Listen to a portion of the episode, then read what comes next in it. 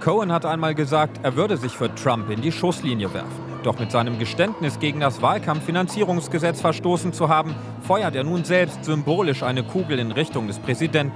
Trumps langjähriger Anwalt gibt zu, an zwei Frauen Schweigegeld gezahlt zu haben, die nach eigenen Angaben Sexaffären mit Trump hatten.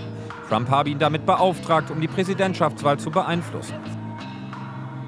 Der Papst nennt den Missbrauch an Minderjährigen klar als Verbrechen. Früher hatten Kirchenvertreter die Taten meist lediglich als Sünde bezeichnet. Die Wunden verjähren nie, schreibt Papst Franziskus. Er spricht von Scham und Reue. Die Kirche habe die Kleinen vernachlässigt und allein gelassen. Eine Null-Toleranz-Haltung müsse verbreitet werden und Rechenschaft von denen gefordert, die diese Verbrechen begehen oder decken. Und damit herzlich willkommen zur 57. Ausgabe vom jungen politischen Podcast zusammen mit Simon. Einen schönen guten Tag und zusammen mit Roman. Moin. Unsere letzte Episode war ja tatsächlich relativ lang, da haben wir ja viele Sommerinterviews durchanalysiert, aber dieses Mal haben wir uns gedacht, ist einfach aktuell zu viel los in der Welt, deshalb machen wir es wie sonst und besprechen mal wieder zwei aktuelle Themen. Eins davon hat Roman vorbereitet. Ja, und zwar geht es darum, dass ähm, aktuell sehr viel über ähm, Missbrauchsvorfälle in der römisch-katholischen Kirche gesprochen wird. Und zwar im Zeitraum des 20. Jahrhunderts und so leicht dem Anfang noch des 21. Jahrhunderts. Und zwar geht es da konkret um den US-Staat Pennsylvania. Dort gab es zahlreiche äh, Kindesmissbräuche in der äh, katholischen Kirche und da gab es jetzt Gutachten zu, dass sich das Ganze mal was genauer angeguckt hat und äh, Papst Franziskus hat sich dazu geäußert, also ist alles eine relativ große Sache. Das gucken wir uns allerdings als zweites an. Beim ersten Thema bleiben wir in den USA und gucken mal wieder zu Donald Trump, unserem Lieblings-Donald. Ja, ich finde Donald Duck äh, kommt noch vor Donald Trump, aber ansonsten. Ja, und Donald Tusk. Finde ich auch, ist noch besser. Ja, ja, würde ich zustimmen. Also unserem am wenigsten liebsten Donald eigentlich. Aber er ist in den USA zu Recht als amerikanischer Präsident natürlich ein großes Thema.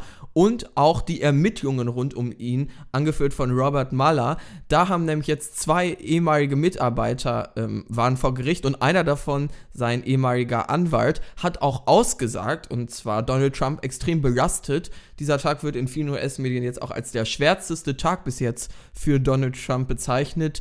Aber mehr dazu jetzt, auch Impeachment, also Amtsenthebung, wird da jetzt immer, äh, spielt eine Rolle in der aktuellen Debatte, aber was genau jetzt eigentlich da am Dienstag rausgekommen ist und inwiefern das jetzt vielleicht Donald Trump beeinflussen könnte, hört ihr jetzt in diesem Beitrag.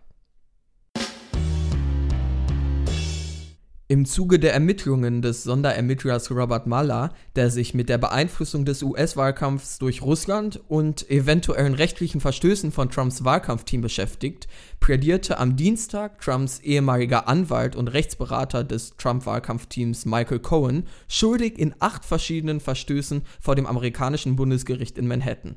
Er sagte zudem aus, dass Donald Trump ihn beauftragt hatte, Schweigegeld an zwei verschiedene Frauen zu zahlen, mit denen Trump eine Affäre hatte. Trump hatte zuvor behauptet, von den Zahlungen nichts gewusst zu haben und später erst nachträglich von ihnen erfahren zu haben. Dadurch, dass das Schweigegeld von Cohen gezahlt wurde, um Trump bessere Chancen im Wahlkampf zu sichern, ist es ein Verstoß gegen das amerikanische Wahlkampffinanzierungsgesetz. Auch Trumps ehemaliger Wahlkampfberater Paul Manafort musste sich am Dienstag vor einem Gericht in Virginia verantworten. Im Zuge der Russland-Ermittlungen war man auf verschiedene Verstöße Manaforts unabhängig von der Russland-Affäre gestoßen. Er wurde des Steuer- und Bankbetrugs in acht verschiedenen Fällen für schuldig befunden. Trump gab bekannt, ihm tue Manafort leid, er habe mit den Vorwürfen jedoch nichts zu tun. Insbesondere im Zusammenhang der Geständnisse von Michael Cohen wird auch die Frage eines Amtsenthebungsverfahrens gegen Trump ein Thema. In der amerikanischen Geschichte fanden erst zwei Amtsenthebungsabstimmungen im Senat statt, die aber beide scheiterten. Gegen Präsident Andrew Johnson und Bill Clinton, der sich im Zuge der Monica Lewinsky-Affäre eines Meineids schuldig gemacht hatte, konnte der Senat keine Zweidrittelmehrheit erzielen. Präsident Nixon, bei dem sich ein erfolgreiches Votum im Senat abzeichnete, kam der Abstimmung durch seinen Rücktritt zuvor.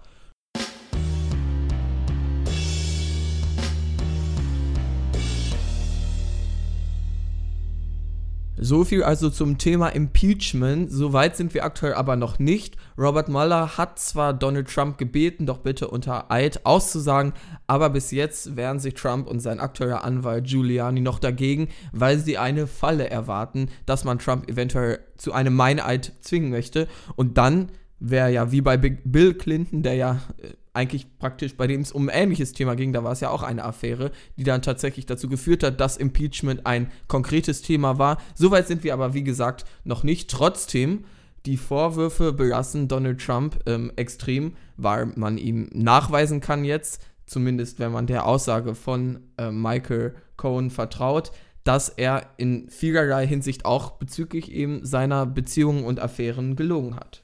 Ja, also, äh, bezüg also bezüglich deines bezüglich, dass man Michael Cohen äh, vertrauen kann. Ähm, Michael Cohen hat das ja unter Eid ausgesagt. Das hat es ja, glaube ich, auch schon so beiläufig erwähnt. Und äh, das heißt ja was. Also, wenn man Meineid leistet oder halt vor Gericht auch irgendwie was äh, fälschlicherweise sagst oder bewusst fälschlicherweise, dann äh, kann das saftige Strafen nach sich ziehen, auch Freiheitsstrafen. Das ist ja im deutschen äh, Gerichtssystem genauso. Deshalb ähm, kann man eigentlich das, was er gesagt hat, schon erstmal als ähm, recht gesicherte Tatsachen ansehen. Ja, dass äh, Donald Trump äh, sich selbst widersprochen und gelogen hat, war ja schon vorher klar. Er meinte ja am Anfang, er hätte davon gar nichts gewusst. Und dann irgendwann hat äh, Giuliani, sein neuer Anwalt, so mehr oder weniger aus Versehen ausgeplappert, dass Trump ähm, ihm das später zurück, äh, Cohen später das Geld zurückgezahlt hatte. Ich glaube, so war es. Und dadurch wurde dann erst bekannt, dass er doch davon wusste, aber Trumps Version jetzt ist halt, er hat erst später von diesen Zahlungen erfahren und sie gar nicht in Auftrag gegeben. Aber Cohen selbst hat halt gesagt, doch, ich habe diese Zahlung getätigt, das ist richtig, aber sie wurden mir von Donald Trump in Auftrag gegeben und somit würde sich Donald Trump ja auch selber schuldig machen.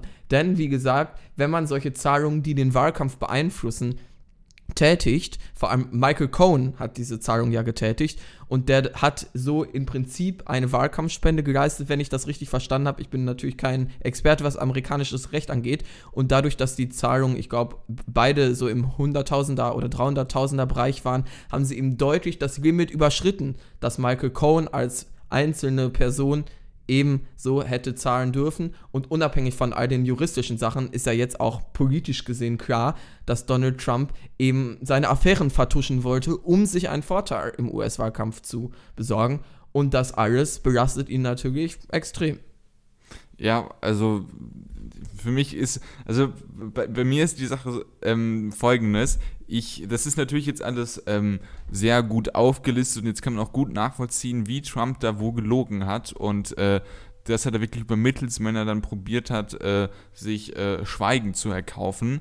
Ähm, aber für mich war halt schon von Anfang an klar, hatte man ein mulmiges Gefühl und äh, was dann alles so bei Trump äh, hochgekommen ist, also äh, die Stormy Daniels-Affäre, das war ja jetzt eine andere Frau dann, glaube ich, ne? Das war jetzt ja, also die, Storm, die doch, also es waren zwei Frauen ähm, und beide wurden mit Schweigegeld bezahlt.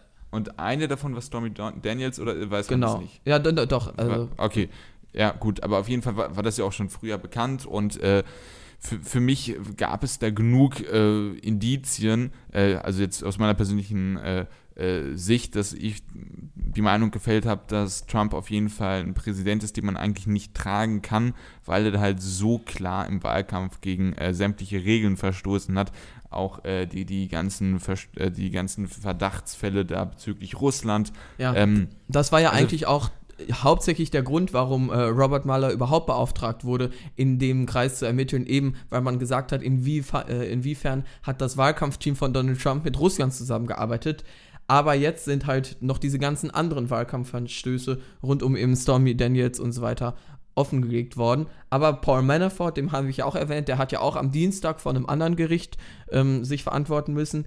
Der, ähm, gegen den wird ja bezüglich Russland ermittelt und ihm, also ihm wird auch vorgeworfen, was halt äh, Steuer- und Bankbetrug, glaube ich, in acht verschiedenen Fällen. Ja. Das ist jetzt erstmal nicht grundsätzlich mit Russland zusammenhängend, also, aber trotzdem wurde im Zuge eben der Russland-Ermittlungen diesbezüglich ermittelt und Robert Mueller hat ja durchaus schon gewisse Verbindungen ähm, darstellen können. Also, ich, ähm, dass Trumps Söhne ähm, genau, ja, diesbezüglich Kuschner vermittelt haben. Ja. Also, die Republikaner haben ja immer gesagt, das Ganze, oder auch Donald Trump, ist eine Witch Hunt, also eine Hexenjagd, da steckt nichts hinter und man sollte diese Ermittlung beenden. Das ist eigentlich nur ein politisches Mittel der Demokraten, um Trump zu diskreditieren. Und jetzt sehen wir halt immer mehr, das stimmt nicht. Es ist, Robert Mueller ermittelt zu Recht. Es gibt verschiedene Wahlkampfverstöße und deshalb war dieser Dienstag auch eben für Robert Mueller ein großer Erfolg, der ihm halt sichert, dass weiter ermittelt wird und nicht aufgrund von Druck der Republikaner die Ermittlungen eingestellt werden. Ja, ähm, also man sieht ja wirklich, dass er da gute Arbeit leistet und es hat er wirklich, äh, wie das beim, für einen Ermittler eigentlich auch sein sollte, dass er wirklich da nicht sofort probiert, ähm, total skandalsuchend äh, sich auf alles stürzt, sondern wirklich Schritt für Schritt sich das alles anguckt und äh, dass am Ende des Tages, das wird wahrscheinlich noch eine, einige Zeit dauern, aber dass am Ende des Tages dann auf jeden Fall, wenn er bis dahin nicht gefeuert wird, äh, einen Bericht hat, wo man dann ganz klar nachsehen und nachlesen kann, äh, was Trump denn während des äh, Wahlkampfs für Straftaten begangen hat. Ja. Und ähm, ja, das ist auf jeden Fall eine wichtige Sache und ich denke, aktuell wird es Trump auf jeden Fall noch nicht stürzen. Also dafür gibt es auch aktuell, selbst bei den Demokraten, noch nicht den genau. äh, Anreiz, jetzt irgendwie ein Impeachment-Verfahren Das ist ja ein wichtiger Punkt. Also die äh, Demokraten haben gesagt, selbst wenn es soweit kommen könnte, dass man Donald Trump wirklich äh, wegen äh, ja, Amtsmissbrauch ähm, eventuell ein Amtsenthebungsverfahren, also Impeachment, äh, anlasten könnte, dass es tatsächlich dazu kommt, wären die Demokraten aktuell sagen sie, wir wollen ihn nicht unbedingt äh, durch Impeachment stürzen, sondern dadurch, dass sie jetzt eben die Midterm-Elections gewinnen ja, genau. und dadurch so eine Mehrheit erzielen. Genau. Was ich auch persönlich, jetzt können wir ja mal zu dem Thema kommen, inwiefern ist das politisch gesehen überhaupt sinnvoll. Ich persönlich fände das auch durchaus sinnvoll, dass man sagt, wir wollen Trump jetzt nicht äh, des Amtes entheben, weil es gibt eben ein, immer noch einen sehr großen Teil in den USA, er hat ja nicht umsonst die Wahl gewonnen, die voll und ganz hinter Donald Trump stehen. Und wenn ja, Donald Trump wirklich impeached werden würde, würden die Leute das als, also sozusagen die Elite in Washington, die dann ihren Präsidenten gestürzt hat, das wäre ein noch größerer Angriff auf diese Leute, sage ich mal. Und ich also, glaube, um die politische Debatte in den USA ein wenig beruhigen zu wollen, hilft es nicht, diesen Leuten sozusagen auch noch ihren Präsidenten zu stürzen, sondern Donald Trump muss politisch in den nächsten Wahlen dann um 2020 von einem demokratischen Kandidaten normal geschlagen werden, weil ansonsten wird das wieder als die großen äh, oder die Eliten in Washington haben jetzt dafür gesorgt, dass unser demokratisch gewählte Präsident wieder abgesetzt wird. Das hitzt diese ganze Debatte und diese Spaltung ähm, nur noch mehr an. Also zwei, drei Gedanken dazu. Also als erstes, ich bin der Meinung, dass Trump eine sehr große Gefahr ist, was der politisch macht und was ich jetzt persönlich auch merke, äh, gut, jetzt nicht persönlich, aber was äh, auf mich am, äh, die größte Auswirkung haben könnte, ist halt seine internationale Politik und da gibt es wirklich katastrophale Sachen, was er gemacht hat. Also, äh, na, Iran-Deal ist ja so ein bekanntes Beispiel. Ähm, das ist äh, eine große Sache. Also ich bin auf jeden Fall einer, der sagt, Trump muss so schnell wie möglich weg und es muss so schnell wie möglich dafür gesorgt werden, dass man in meinem Sinne einen anständigen Präsidenten bekommt. Das ist ganz interessant, das müssen wir vielleicht erstmal noch mal im Hinterkopf behalten. Ähm, da komme ich gleich nochmal drauf zurück. Aber ähm, jetzt als erstes auf deine Sache, die du gesagt hast bezüglich der, der ganzen äh, Trump-Anhänger. Es gibt in den USA, ich weiß nicht, wie der genaue Name ist, aber diesen, dieses Presidential Approval Index oder ähm, da gibt es auf ja. jeden Fall eine sehr populäre äh, Grafik, wo man immer sieht, wie populär oder die Zustimmungsrate mit der ja. aktuellen Politik von Trump. Und Trump ist da katastrophal schlecht. Also ja, äh, im Vergleich zu anderen Präsidenten ja. ist er wirklich sehr schlecht. Das heißt, die Gruppe, von der du sprichst, die ist natürlich ein, ein signifikanter Teil der US-amerikanischen äh, äh, ja, Bevölkerung, aber es ist halt nicht die Mehrheit. Die Mehrheit, würde ich sehen, würde im aktuellen äh, Sinne einen nicht Trump-demokratischen äh, Kandidaten unterstützen, deswegen ist mir diese Minorität erstmal egal. Ja, das so, Problem, also Problem ist aber nur, Problem sagen, ist aber ja. nur, Problem ist aber nur, dass als erstes ein Impeachment aktuell gar nicht klappen würde, weil die Demokraten Ja, ja. in äh, beiden Häusern noch nicht mal die einfache Mehrheit haben und sie aber die äh, zwei Drittel. Also, Ja, aber die sie haben Midterm nicht mal- Elections stehen ja an und die sind Ja, genau. durchaus Deswegen, das wird auf jeden Fall abgewartet werden. Aber selbst wenn man ihn dann impeachen würde, dann würde ja der Vizepräsident Präsident werden für die restliche Zeit. Und das ist Pence, der keineswegs besser ist. Und äh, dementsprechend äh, geht es halt über diesen Weg, das Ziel, was ich am Anfang formuliert habe, kann man über diesen Weg nicht erreichen. Und, äh, Ja gut, aus, aus deiner demokratischen Sicht kannst du das Ziel dann nicht erreichen, dass ein demokratischer Kandidat direkt rankommt, das ist ja klar. Aber ich finde schon, also natürlich, dann- Pence hat extrem konservative ähm, Positionen auch bezüglich Abtreibung und so weiter. Aber er ist, also Donald Trump ist halt einfach ein Verrückter, sozusagen, der da Präsident ist. Auch jemand, der offensichtlich in vielen politischen Bereichen überhaupt keine Ahnung ist und nicht gerade sehr intelligent ist. Und Pence ist zumindest ein Politiker, wo ich das Gefühl hätte, dass er jetzt nicht auf der ganzen politischen internationalen Bühne eine Ja, Gefahr aber die ist. Sache ist, er ist, er ist von mir aus ein anständiger Politiker, aber mit verrückten Ansichten. Und da muss man sich jetzt überlegen, was ist besser. Ja, aber ich sag mal, Donald Trump sorgt ja dafür, dass jetzt aktuell die traditionellen Allianzen aufgebrochen werden. Er hat die EU zu einem Feind erklärt und ähm, hat die EU sogar vor China und so weiter oder vor Russland genannt. Also er Ja, gut, bricht ja aber- aktuell westliche Allianzen auf, die es traditionell immer so gegeben hat. Und das ist halt eine Richtung, wo ich jetzt Pence nicht sehe. Aber ich bin trotzdem auch nicht dafür, dass Donald Trump impeached wird, eben weil ich das Gefühl habe, es ist eben doch keine so große Minderheit, wie du gesagt hast. Das Problem nämlich zu diesen äh, Umfragen, äh, die du da erwähnt hast, ist, die Umfragen vor den äh, Wahlen in den USA haben auch mehrheitlich ganz klar auf Hillary Clinton gedeutet. Wir können, das haben wir aber beim halt Brexit auch eine gesehen. total und schlechte Kandidatin. ja, Also- aber darum geht es gar nicht. Wir haben sowohl beim Brexit als auch jetzt in den USA gesehen, dass die Umfragen scheinbar nicht wirklich eine, ein, oder irgendwie eine Masse, die dann am Ende die Wahl entscheidet, nicht erreichen. Weil Hillary Clinton war in Umfragen klar als Gewinnerin gesehen. Also da, man konnte sich nicht vorstellen, dass Donald Trump gewinnt. Und ich, und das stimmt, in vielen dieser ähm, Umfragen bezüglich des aktuellen Approval Ratings steht Donald Trump schlecht da, aber da würde ich halt nicht zu, einen zu großen Wert drauf legen. Und es ist eine nicht unerhebliche ähm, Bevölkerung in den USA, die Donald Trump, egal was er tut, blind immer hinterherläuft. Und ich finde, wenn man Donald Trump über Wahlen besiegt, müssen auch die einsehen, gut, die Mehrheit in den USA möchte Donald Trump nicht haben. Wenn der aber jetzt über für, ich sag mal, einfache Amerikaner undurchsichtige juristische Das und politische. Verfahren enthoben wird, halte ich, habe ich das Gefühl, hitzt das diese ganze Spaltung und Spannung in den USA eben nur weiter auf. Ja, okay, also ich verstehe natürlich deinen Punkt und dass die Leute nicht so happy werden, wenn äh, ihr Präsident da, auch wenn es komplett demokratische äh, Prinzipien und Methoden wären, aber, Ja, aber das ist halt alles schon wieder diese Bü Washington-Bürokratie. Das ist nicht so einsichtig für eben diese Menschen, die halt die vielleicht diese ganzen Systeme und Washington und so weiter nicht verstehen Aber oder ist nicht kritisch gerade gegenüberstehen. Trump auch das System? Trump ist doch ein ultrareicher Multimillionär und vielleicht sogar Milliardär, Ja, der aber gut. genauso das System darstellt, der Na, genauso nein, ein tut er eben Imperium nicht, offensichtlich nicht, sonst hätte er die Wahl nicht gewonnen. Die Leute sehen den eben als äh, hat Nicht-System gegen und als Anti-Washington, Anti-Wall. Street-Kandidat. Also politisch, politisch, politisch hast du recht. Also er ist nicht so politisch in, äh, in diesem, äh, in diesem Dynastie-Karussell etabliert. Also da sind eher so die Kennedy, die Bushes und die Clintons. Damit hast du recht.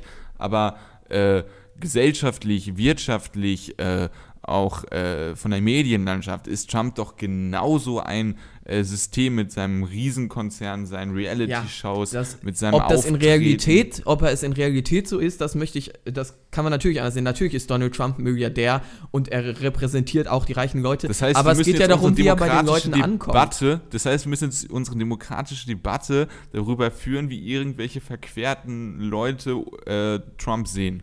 Na, aber die Demokraten müssen sich Gedanken machen, wie gehen wir jetzt damit um? Die können ja am Ende eventuell entscheiden, je nachdem, also wenn sie in den Midterm Elections gut rauskommen, haben sie am Ende vielleicht eine Mehrheit, mit der sie Donald Trump, falls es auch weiterhin dazu kommen sollte, dass er eventuell impeached werden könnte überhaupt, dass sie die Möglichkeit dazu hätten. Und da müssen sie sich überlegen, wollen wir das wirklich machen und damit eben eine noch größere Spaltung in den USA vielleicht verursachen und die ganzen Trump-Wähler haben das Gefühl, jetzt hat diese hat Washington unseren Präsidenten über irgendwelche Mittel gestürzt, die sie halt nicht durchblicken oder sagen sie, nein, wir gewinnen die nächste Wahl ganz normal, für jeden klar einsichtig, unser Kandidat wird die Mehrheit holen.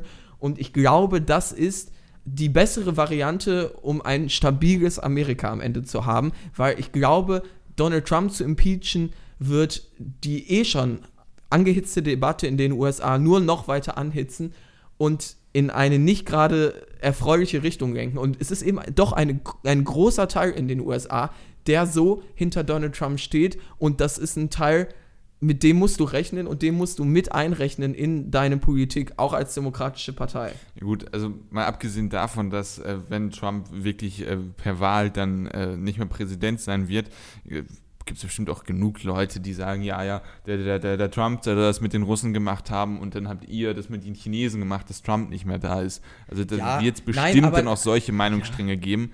Äh, aber es ist was anderes, ob der für alle ersichtlich ja, klar durch eine Wahl... verstehe ich natürlich, ja. ja. Also die, die etwas gemäßigteren unter den nicht gemäßigten Trump-Wählern äh, können dann, ja, irgendwie, Wahlen ist schon was Nahbares als jetzt genau, Impeachment-Verfahren. ist für jeden Amerikaner verständlich und über irgendwelche juristischen Impeachment-Abstimmungen ja, also ich glaube, da haben viele das Gefühl, hier geht es da nicht mit rechten Dingen zu. Das meine ich. Ja. Also ich meine, die, die, den Anfang der Kanzlerschaft von Kohl erinnert man sich ja auch, äh, erinnert man sich ja auch mehr als äh, an andere Bundeskanzler, weil halt Kohl genau per äh, Misstrauensvotum an die Macht gekommen ist. Ähm, natürlich hat das irgendwie dann sowas Besonderes auch. Äh, da verstehe ich auf jeden Fall deinen Punkt. Ähm, aber die witzige Sache ist, wir haben uns jetzt eigentlich diskutiert, aber waren grundsätzlich schon die ganze Zeit derselben Meinung, dass man eigentlich äh, bis zur Wahl abwarten muss. Ja. Äh, also du willst ein, du willst, bist auch nicht für ein Impeachment von Donald Trump, falls die Faktenlage dazu da wäre und die juristische Faktenlage. Also ähm, ich bin auf jeden Fall dafür, dass äh, er da, wenn er dann, wie lange ist er noch? Zweieinhalb Jahre, dass er auf jeden Fall danach dann äh, angeklagt wird für die ganzen Sachen, die er da gemacht hat. Ähm, ähm, und wenn er dann nicht mehr die, die, ich weiß gar nicht, ob das man in den USA das auch Immunität nennt, aber sowas ähnliches hat der Präsident, ja, der darf ja nicht angeklagt werden. Ähm, oder wird zumindest nicht angeklagt. Ich weiß er nicht wird, genau, wie die rechtliche. Ja, ich glaube, er wird, muss eben, er wird halt vorher des Amtes enthoben und dann Genau. Okay. Kann, wird, aber ich ja. bin mir auch nicht zu 100% sicher. Gut. Ja. Ähm, ja, also auf jeden Fall meine Sache, äh, also mein Punkt ist, äh, dass ich glaube, dieses Impeachment ist total unwahrscheinlich, weil es als erstes noch nie so richtig gelungen ist und äh, vor allem auch die Alternative mit äh, Pence sehe ich deutlich kritischer als du.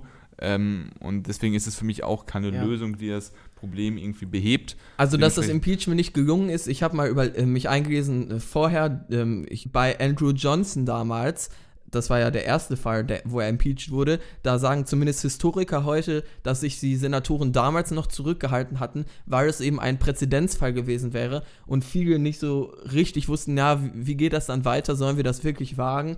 Und bei Bill Clinton hat sich damals eben die ganze demokratische Partei hinter ihn gestellt, sodass niemals diese Zweidrittelmehrheit erreicht werden konnte. Wenn man bei Donald Trump jetzt wirklich die Aussicht dazu hat, dass er eventuell impeached werden könnte. Ich glaube, dass viele Republikaner dann tatsächlich auch mal eventuell gegen ihn aufstehen würden, weil aktuell stellen die sich ja noch alle hinter ihn weil Donald Trump eben doch in Teilen der amerikanischen Bevölkerung beliebt ist. Mhm. Aber ich glaube, wenn sie die Aussicht haben, wir können den loswerden, gibt es doch viele kritische Stimmen bei den Republikanern. Und ich könnte mir vorstellen, dass sie sagen würden, endlich sind wir den los und dass dann tatsächlich vielleicht so eine Zweidrittelmehrheit zustande kommen würde. Aber das ist halt alles Spekulation und ich stimme dir auch zu, wahrscheinlich wird es gar nicht erst dazu kommen. Und selbst die Demokraten haben ja gesagt, wir wollen ihn eigentlich nicht impeachen. Ja, noch nicht. Also als erstes ein kleiner Fun Fact. Äh, Andrew Johnson ähm, war derjenige, der äh, Alaska gekauft hat. Das könnt ihr euch jetzt irgendwo in euer Geschichtsbuch reinschreiben. Sehr geil. Äh, und, jetzt auf, und jetzt auf deinen äh, Punkt. Ähm, ja, also ich glaube, unter den aktuellen Umständen müssen wir gar nicht streiten, das ist total unwahrscheinlich. Aber wenn man dann wirklich ähm, die Möglichkeit hat, dass man, dass die Demokraten vielleicht nach den Midterm Elections ungefähr knapp eine Zweidrittelmehrheit haben, ähm, glaube ich, dass es schon ein paar Republikaner geben wird, äh, die etwas gemäßigter sind und die sich denken, ja, so ein Pants, die können wir vielleicht besser kontrollieren, ist besser für unsere Partei, dass sie dann mit impeachen. Ähm, da glaube ich jetzt nicht, dass es so unwahrscheinlich wäre, aber ähm, ja. ja, ich, also als erstes müssten die Demokraten die Midterm Elections rigoros gewinnen und ja. dann müsste es dann noch diese paar Überläufer geben. Das äh, ist schon eher unwahrscheinlich, aber ähm, ja, stimme ich dir zu. Mhm. Also, das ist aber alles eben noch groß Spekulation, deshalb würden wir dazu so weit erstmal nicht gehen. Und wir haben ja beide gesagt, eigentlich wollen wir beide, dass Donald Trump über die normalen demokratischen Prozesse, also über die Neuwahlen in 2020 besiegt wird, damit auch wirklich klar ist, die Bevölkerung steht nicht mehr hinter Donald Trump und nicht nur eben das politische System, weil er einen Meineid geleistet hat oder was weiß ich. Ja. Oder er entscheidet sich einfach mal spontan wieder Cabrio zu fahren. Wer weiß. Ähm, JFK ist calling. Äh, wollen wir damit jetzt zum, mit diesem unfassbar schlechten Witz zum zweiten Thema kommen? Ja, gerne. Auch, also ähm, ohne den schlechten Witz wäre es mir lieber gewesen, aber ja. Ja, okay, wir, wir lassen jetzt dringen, wir gehen ja hardcore durch. Äh, das zweite Thema ist nämlich genauso abartig wie mein Witz. Und zwar geht es um Kindermissbrauchsfälle in der katholischen Kirche. Ähm, speziell hatte ich ja schon erwähnt in Pennsylvania. Und äh, warum das jetzt gerade wieder so heiß diskutiert wird, das habe ich in einem kleinen Beitrag zusammengefasst. Den hört ihr jetzt. In dem US-Bundesstaat Pennsylvania sind innerhalb eines Zeitraums von 70 Jahren mehr als 1000 Kinder von mehr als 300 Priestern sexuell missbraucht und vergewaltigt worden. Das Geschworenengremium vermutet in ihrem Abschlussbericht, dass es vermutlich sogar mehrere tausende Opfer seien. Es ist kaum zu fassen, welche Schandtaten Kinder angetan worden sind. Ein Priester hat beispielsweise unter dem Vorwand von angeblicher Seelsorge fünf von acht Schwestern einer Großfamilie vergewaltigt. Ein Priester aus Scranton soll 1985 ein minderjähriges Mädchen geschwängert haben, das er daraufhin zur Abtreibung gezwungen hat. Es soll regelrechte Kinderpornografie und Vergewaltigungsringe von Priestern gegeben haben. Ein anderer Priester hat in diversen Gemeinden Kinder vergewaltigt und ist unter dem Vorwand von gesundheitlichen Gründen einfach immer wieder versetzt worden. Solche grausamen Vorfälle sind jahrelang von ranghohen Kirchenbürokraten in Pennsylvania und im Vatikan systematisch vertuscht worden. Leider Gottes gibt es unzählige Missbrauchsfälle in der ganzen Welt, auch in Deutschland.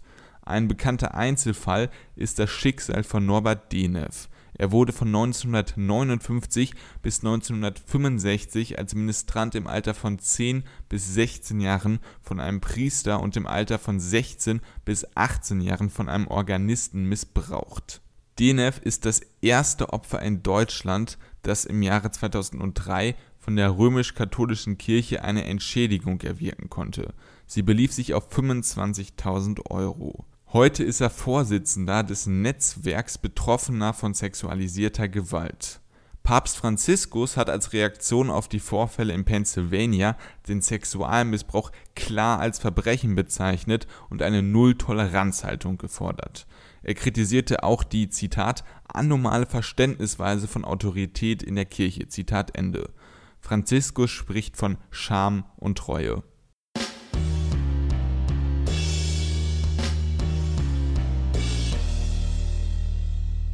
Scham und Reue. Das sind also die Wörter, für die sich Papst Franziskus, na gut, wahrscheinlich war es, was spricht man in Argentinien? Portugiesisch? Spanisch? Äh, Gute Frage. Spanisch. Sagen wir Argentinisch. Spanisch, ja. Äh, das sind also die Wörter, für die er sich entschieden hat. Und ähm, die, die haben ja auch schon so eine gewisse Mitteilungskraft. Also, ähm, die sind grundsätzlich schon passend dafür, was da geschehen ist, aber eigentlich schaffen es doch keine Wörter, diese Pietätlosigkeit irgendwie zusammenzufassen. Also, äh, was da in Pennsylvania geschehen ist, das ist ja sozusagen nur die Spitze des Eisbergs, aber da mhm. sieht man wirklich, was das halt wirklich für eine abartige Spitze ist und äh, äh, ja, wir, wir, das, die, die, Diskussion darüber ist auf jeden Fall wichtig, weil es wird bestimmt auch äh, heute noch Leute geben, denen so etwas widerfahren ist, nicht notwendigerweise in der Kirche, ähm, aber halt allgemein. Und ja. deswegen ist es gut, dass darüber gesprochen wird. Es ist aber auch gut, dass die Kirche dafür kritisiert wird, weil die Priester ihre Strukturen dafür missbraucht haben? Oder siehst Eben. du das anders? Also, ne, ja, ich sehe das komplett anders. Nein, also wir erfahren tatsächlich ja immer wieder von neuen Fällen. Das ist ja das Problem. Und deshalb finde ich das, was du jetzt gerade ganz am Ende des Satzes erwähnt hast, wichtig, dass es eben Strukturen sind. Ich glaube nämlich, das ist ein strukturelles Problem. Man kann Religion und Kirche sowieso so viel kritisieren, wie man möchte, finde ich. Aber das Problem gerade bei eben in der katholischen Kirche oder in der ja in diesen Strukturen der Kirche ist eben, dass die sich dafür anbieten, ähm, dass so, sowas geschieht. Diese hierarchischen Strukturen, ähm, der Pastor oder der Priester, dem man alles äh, anvertraut sozusagen. Ähm, Und diese religiösen. Oberhaupte, die so dargestellt werden, dann sozusagen, also die predigen, die selber dann nichts falsch machen und so doof das vielleicht klingen mag, auch, dass äh, eben Priester dann keine Beziehungen eingehen können. Inwie man kann dann natürlich anschauen, inwieweit das alles das beeinflusst, aber diese grundsätzlichen Strukturen und hierarchischen Abstufungen, die gegeben sind eben in ja, Sekten oder in der katholischen Kirche, begünstigen das Ganze noch. Und wenn eben dann noch die Strukturen sogar personell so sind, dass man sich gegenseitig schützt, ist das äh, natürlich ja der perfekte Ort für Menschen, die eben diese Straftaten begehen wollen. Ähm, du hattest den, äh, den Zölibat angesprochen. Ähm, und es ist wirklich, das, das ist natürlich eine, eine, ähm, ein wichtiger Punkt gewesen, dass man immer probiert, diese Verbindung zwischen Zölibat und äh, ähm, der Tatsache, dass es, es ist wirklich so, dass äh, solche, äh, ja, dass es solche Entwicklungen bei der römisch-katholischen Kirche stärk, äh, star stärker, starker, stärki, äh, auf jeden Fall in einer anderen Art und Stärker. Weise äh, entwickelt gab, als es zum Beispiel jetzt bei irgendwelchen evangelischen Kirchen ist. Ähm, also statistisch gesehen ist es so. Und da wurde natürlich häufig dann immer auf den Zölibat geguckt. Allerdings gibt es da wirklich auch strittige Meinungen. Also manche sagen, ja, da gibt es Zusammenhänge, andere sagen, nein, da gibt es keine statistischen Zusammenhänge.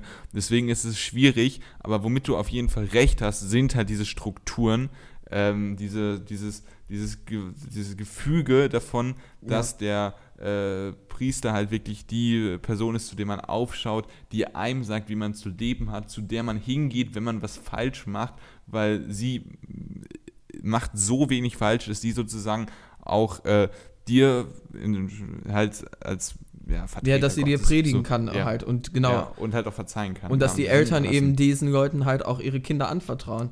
Ja.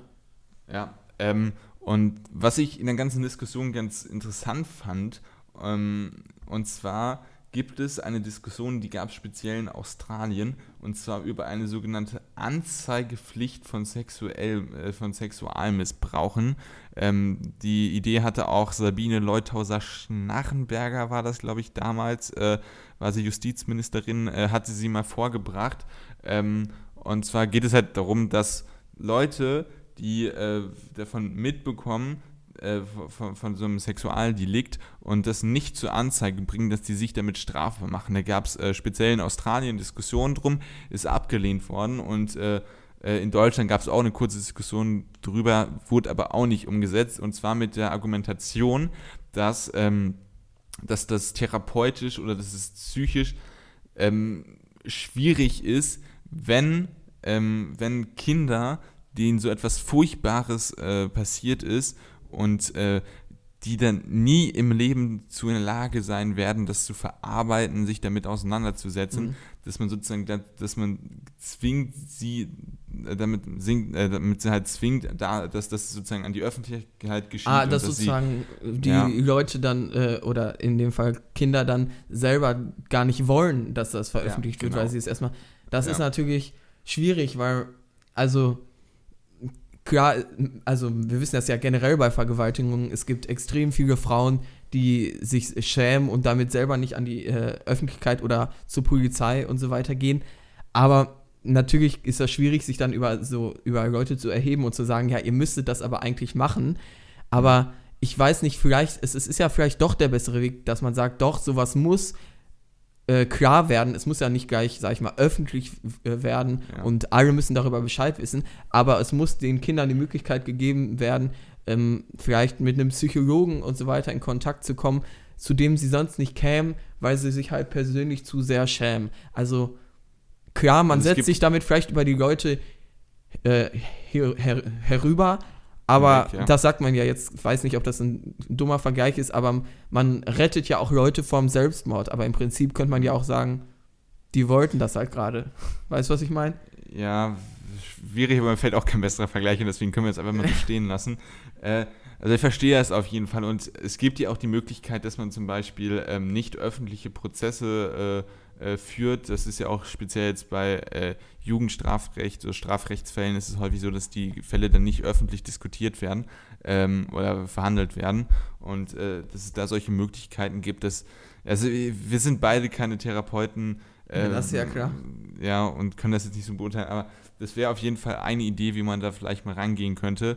Ähm, aber es ist auf jeden Fall ein wichtiger Schritt, dass äh, Franziskus das jetzt Mhm. ähm, so klar anspricht. Also äh, diese, diese Null-Toleranz-Haltung, das ist Ja, aber das ist ja alles alt auch- das ist alt. Also das, Das hat sind schon auch Johannes, Worthülsen, meine ich. Also, ja, das hat schon Johannes Paul II. im Jahr, das habe ich mir extra rausgeschrieben, 2002 hat Ja. er das schon gesagt, vor 16 Jahren. Ja gut, das ist ja klar. Also ich meine, natürlich kann man sagen, gut, es wäre ein Skandal, wenn Franziskus das jetzt nicht verurteilt hätte. Das Ja. ist ja auch klar und deshalb ist das auch gut.